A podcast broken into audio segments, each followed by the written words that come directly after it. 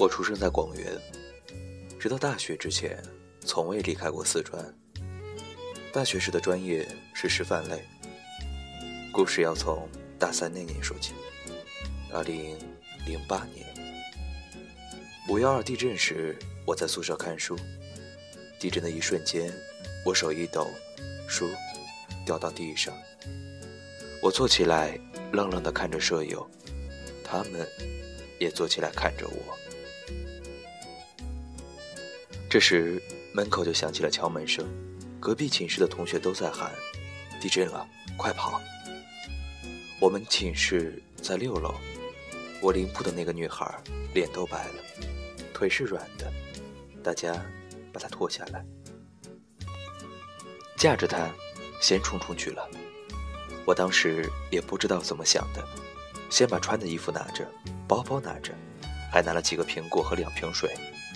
在做这些动作的时候，楼房还是晃着的。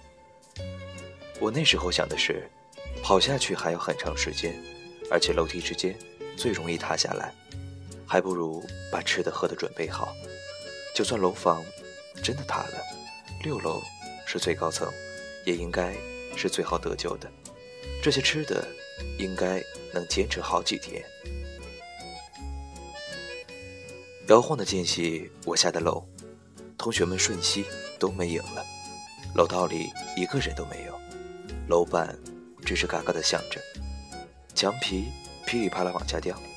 我边哭边跑，还拿着收音机，是我上大学的时候爷爷送给我的礼物。前一秒跑出楼门，后一秒楼就歪了。楼门前的空地上哭成一片，有只穿内衣的，有裹着浴巾的，有人蹲在地上哭。有人跑来跑去，反正什么样子的都有。所有的人都是边哭边发抖。关于五一二的回忆，不想多说了。很多事情不能回忆，太难过。我想说的是，那天从六楼上哭着往下跑的时候，我就知道有一个意识夯实在我在接下来的人生当中。生命真的就是一下子的事情。我要抓紧时间，好好活着。我们这一届没有毕业典礼。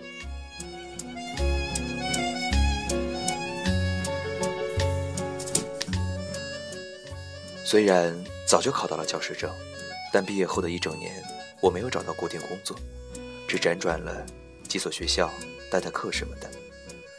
好尴尬的年纪，自己都不知道自己是否长大了。我不想这么快。就把自己拴死了。我想好好活，想为自己做点事情，却又不知道该如何去做。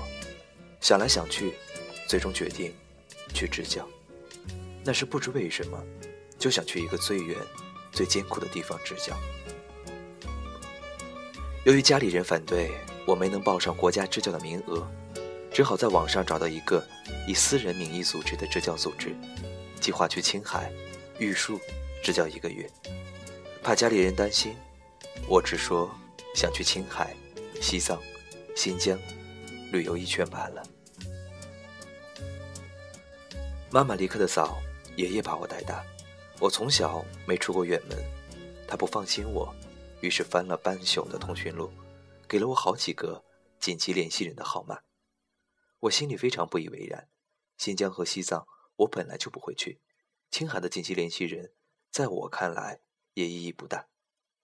据说是一个远房亲戚家的小哥哥，小时候还抱过我。他家人当年出差来四川时，带着他在我家里借宿过一个月。那个时候他九岁，我才刚两岁。我说：“爷爷呀，你不是开玩笑吗？二十多年都没见过的远房亲戚，又没什么感情基础。”怎么好意思去麻烦人家？爷爷说：“咋个没的感情基础？你不记得了而已哦。你当年可喜欢那个小哥哥了，天天拽着人家的衣角跑来跑去，晚上睡觉都搂着他。他也喜欢你，喜欢的不得了，不是背着你，就是抱着你。吃饭的时候也是他喂你。后来他走的时候，你们俩差点哭死过去。”生离死别呢。爷爷说的事情，我完全没印象。他老了，不能让他太担心。我假装很听话的，当着爷爷的面儿，把那张纸收好，扭头就扔掉了。当然不能联系，暴露了我此行的真实目的怎么办？万事俱备，这就的组织者让我去西安找他会合，在一起去青海。我给爷爷奶奶做了一顿饭，去和妈妈告了别，然后一路火车坐到了西安。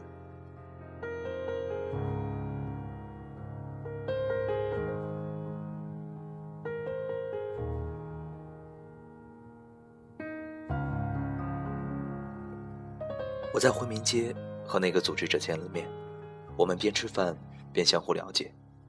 组织者叫老刘，当时他介绍说，他是以个人名义在青海玉树、囊谦县的一些学校支教，并给我看了照片，说我和他要先去西宁去住一家青年旅社，在那里休整。据说那里还有几个准老师在等着他，一起进囊谦。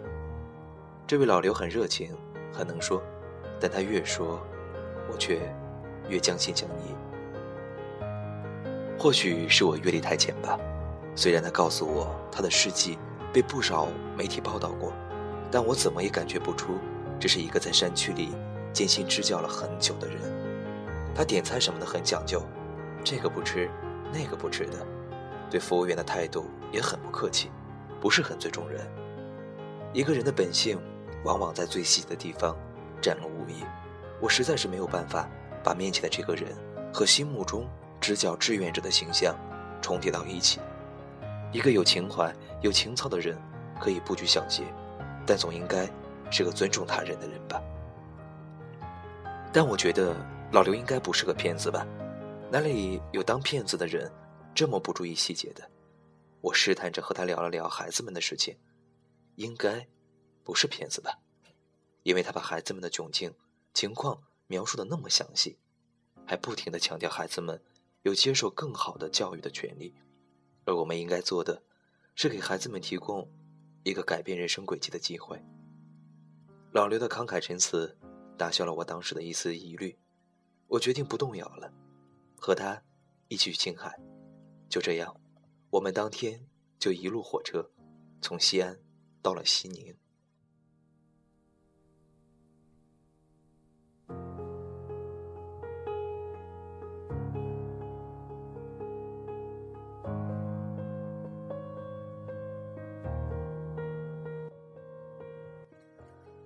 到西宁的时候，天还没有黑，他没带我去坐公共汽车的青旅，而是打了一辆出租车。我心里开始有点不乐意，不是说孩子们的境况很窘迫吗？为什么还要乱花钱？那种隐隐的不安的感觉又回来了。打车到了青旅后，这种感觉愈发明显。老刘很热络地和人打招呼，一看就是在这里住过很久。但那些和他打过招呼的人。都意味深长地看了我一眼。我年轻，不明白那些眼神是什么意思，但觉得浑身不自在。他支我去沙发旁边的看行李，自己去吧台办手续。我从小听力好，隔着很远，隐约听见他和前台说是一起支教的老师，后面又说了些什么，但声音很低，我听不清楚。过了一会儿，他拿着一把钥匙过来说。带独立卫生间的只剩一个标间了，咱们只好挤一挤喽。他用的是那种很自然的口气，好像男女住在一个房间是很正常的事情。我心头噌的烧起一把火，自己都能听到自己咯吱咯吱的咬牙声。但从小接触的教育是再生气也要笑着说话，于是我强笑着说：“不至于吧，别开玩笑了。”老刘可能看我的脸色不对，就一边打哈哈一边说：“这已经是不错的条件了，比学校好多了。学校只有一间老师宿舍，等去了以后，所有的老师，不管男女，都是吃住在一间房子当中。”他顿了顿，又说：“你就当是提前适应适应吧。”我笑着说：“您说的没错，是应该提前适应适应。我拎着行李去前台，要了一个女生多人间的床位。老刘没说什么，只是和我说话的态度一下子冷淡了许多。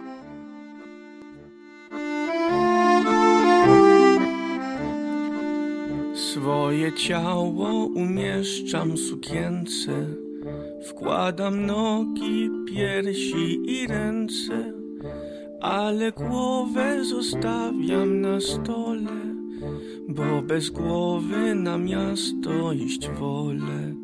Bo bez głowy na miasto iść wolę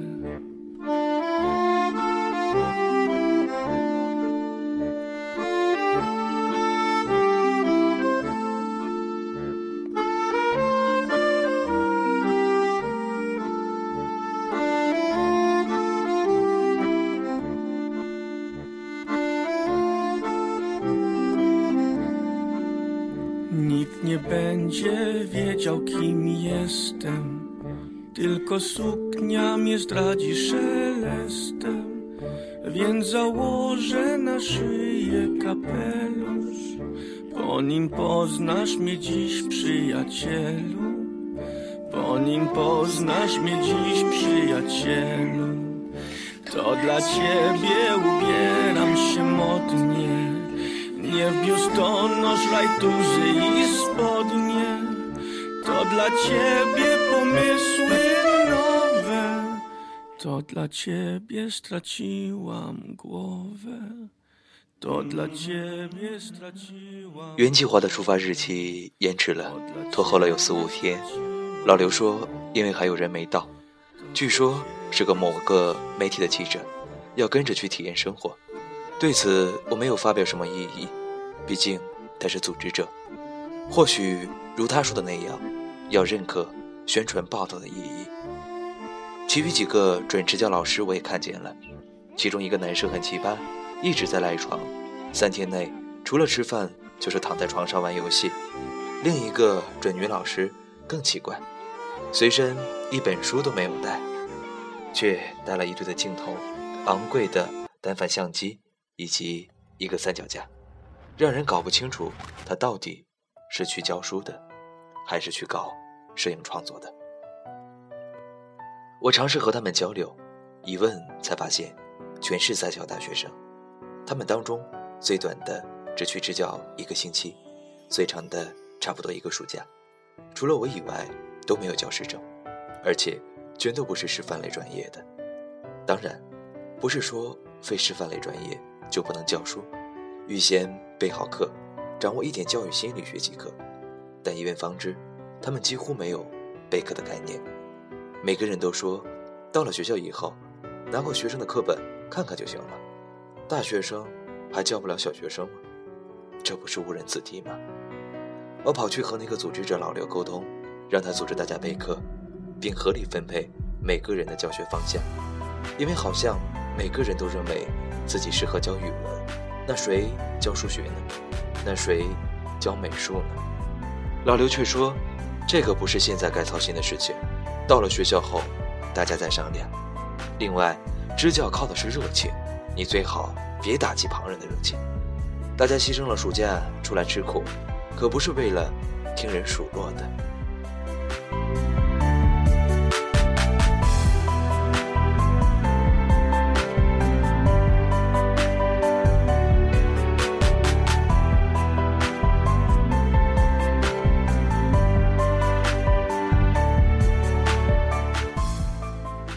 我有些糊涂了，这和我想象中的支教太不一样了。我不明白支教靠的是热情度还是责任感，但毕竟学了四年的师范，对书该怎么教还是有自己的认知底线的。我说，不好意思，我需要考虑一下是否继续留在你们这个组织里。老刘斩钉截铁地说不行，他说报名了就不能退出，这样会影响其他人的情绪，等于破坏支教。我不想破坏支教。但这种境况实在让人心里堵得厉害。我当时年轻，涉世不深，觉得天都暗了。我一个人盘腿坐在青旅的客厅里生闷气，生着生着，生出眼泪来。忽然很想爷爷，也忽然觉得自己很笨，眼泪一淌就止不住了。委屈的要命。正哭着呢，有一个叔叔丢了包纸巾到我怀中。这个叔叔我认识，他话不多，大家一起在厨房做过饭，我还借过他的打火机。他好像不是情侣的住客，但每天都会来情侣坐一会儿。有时候带本书过来，有时候带着笔记本电脑，噼里啪啦的敲上半天。这个叔叔长得像大耳朵图图，憨憨的，很实在的样子。不知道为什么，我抬头看了他一眼，哭得更止不住了。他也不说话，自己忙着敲电脑，一直等的我哭累了，告一段落了，才扭头问我：“说说吧，你出什么事儿了？”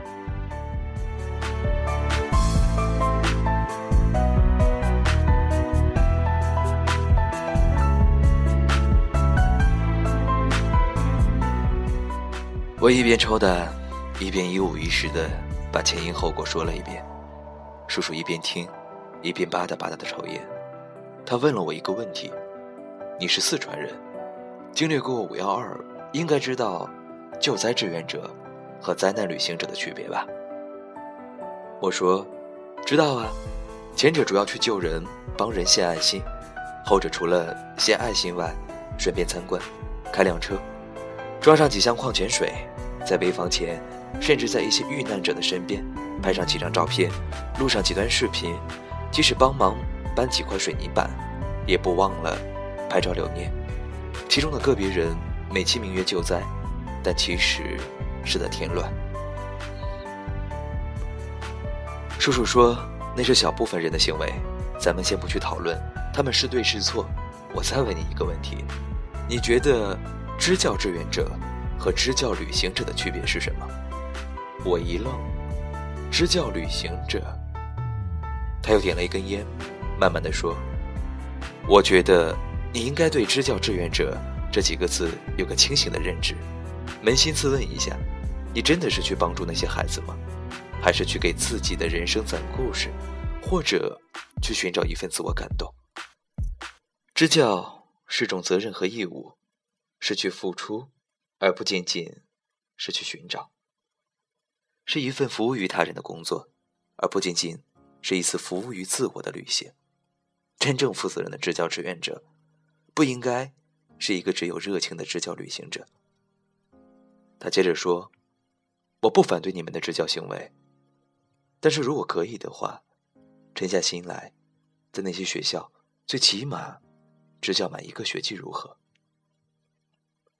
只去蜻蜓点水的，待上一两个星期。”或一个假期，你和孩子们谁的收获更大？你倒是完成了一件有意义的事情了，人生得到升华了。可那些孩子们呢？他们收获了什么？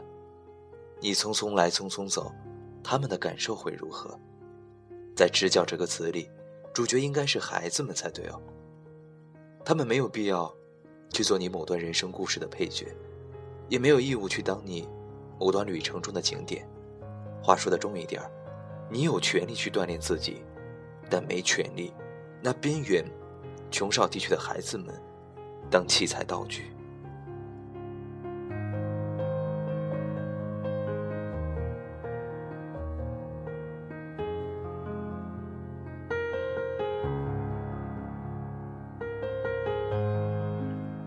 我分辨说，组织者说，无论我们去的时间长短。都能改变孩子们的人生轨迹。他笑了，点着头说：“没错，这话没错。但诚实点讲，改变孩子们的人生轨迹，是你们的主要目的吗？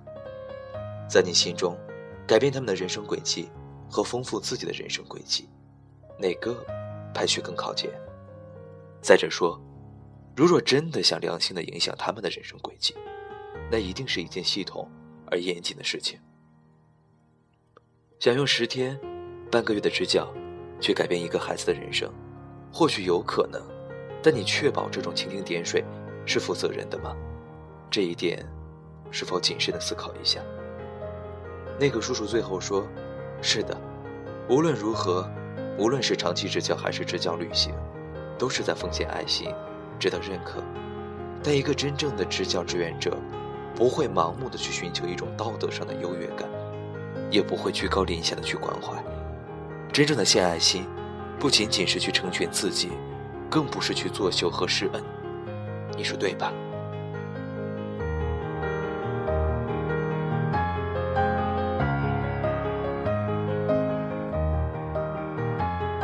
这位叔叔的话让我失眠了。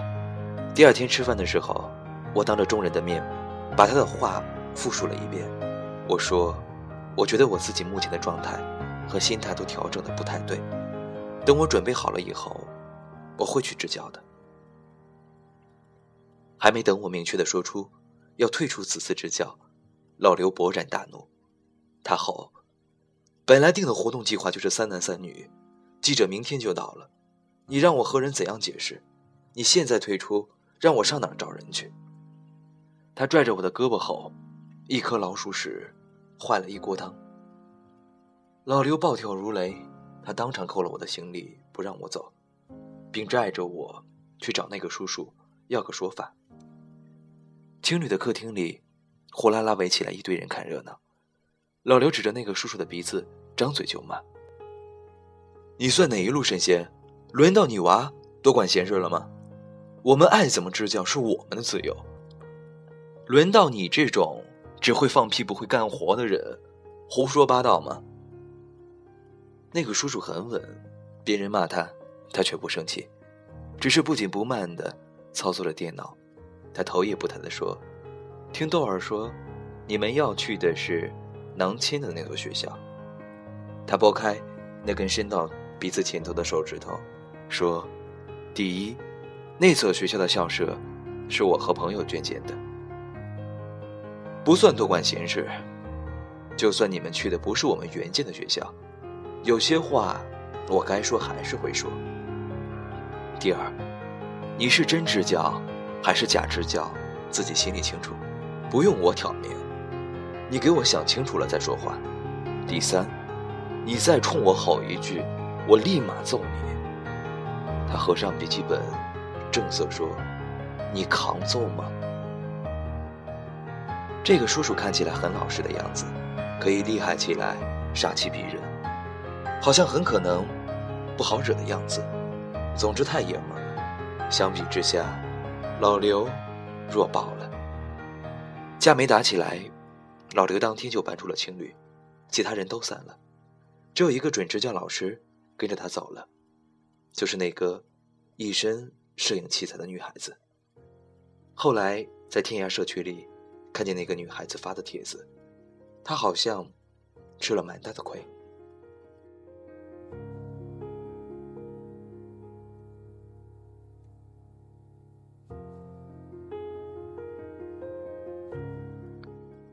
我的支教计划就此搁浅，在青旅里又住了两天。我不想回去上班，觉得那种朝九晚五的生活不是我想要的。说实话，接下来的路该怎么走，还是没有想明白。于是去问那个叔叔的意见，他很坚决的建议我回四川上班。他说：“你才多大，干嘛这么早就去谈放弃？没有任何一种生活方式是天生带原罪的，你还没正经体会过那种生活。”就匆忙说放弃，这对自己不是一种负责任的态度。他说：“你可以在西宁玩一下，可以去青海湖，然后回家找份工作，拿出几年时间来认真体会一下那种生活方式后，再决定是否放弃。”不知道为什么，我特别愿意信赖他说的话，于是很开心的在青海玩了十天左右。然后打道回府，去上班。临行前和叔叔告别，他很开心，我听了他的话，请我喝送行酒。我记得很清楚，和他是在西宁的旋转餐厅里吃的饭，是西宁的最高层。我记得他点了牛排、甜点、开胃菜等等。他切牛排的样子很细心，很爱干净，他很尊重我。并不因为我年龄小就乱讲话，几乎礼貌的有点客套了，一副绅士做派。我对他的身份很好奇，他在央企做管理工作，但言谈举止明显很有个性，也很有思想，不太像是体制内的人。他貌似经历很丰富的样子。我问及他的过去，他只泛泛讲了一些他在西藏生活时的故事，就把话题转到了窗外，在西宁城市的一些建筑。那顿饭，我吃得很开心。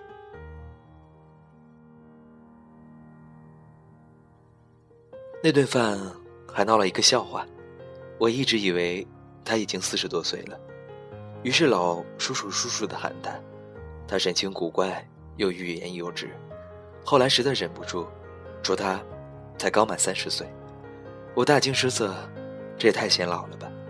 怎么会有人年纪轻轻，却长得这么资深的？后来琢磨，可能是他在藏地生活了很多年，脸被风化的。比较严重吧。我们临别的时候没留电话，只留了 QQ 号。他让我喊他橙子哥哥，我没问他真名，他也没问我的，大大家是萍水相逢的普通朋友而已。回到四川后，我进了一家私立学校，按照橙子哥哥的建议，开始努力工作，认真体会这种朝九晚五的生活方式。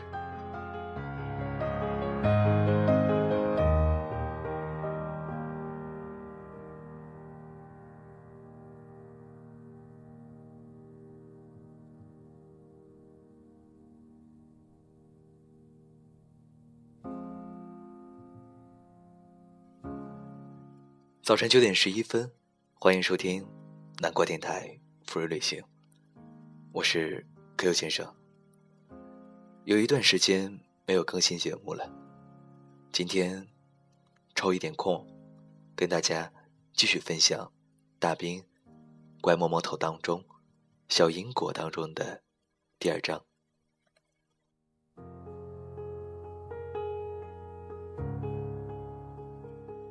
多尔在西安的经历，其实挺波澜起伏的。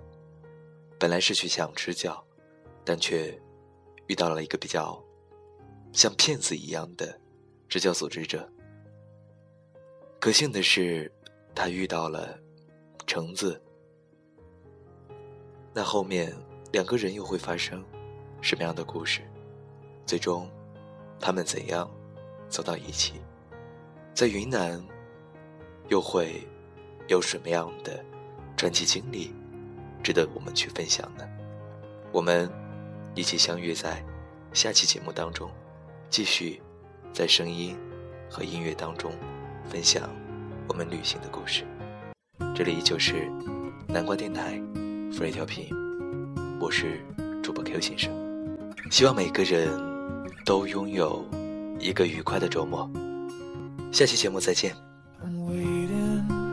All of my life been waiting to get it right, but that still seems like it's so far away. And I'm taking all the advice I'm getting, trying to find out how a kid like me comes from man. Cause I guess I'm just scared I'm the only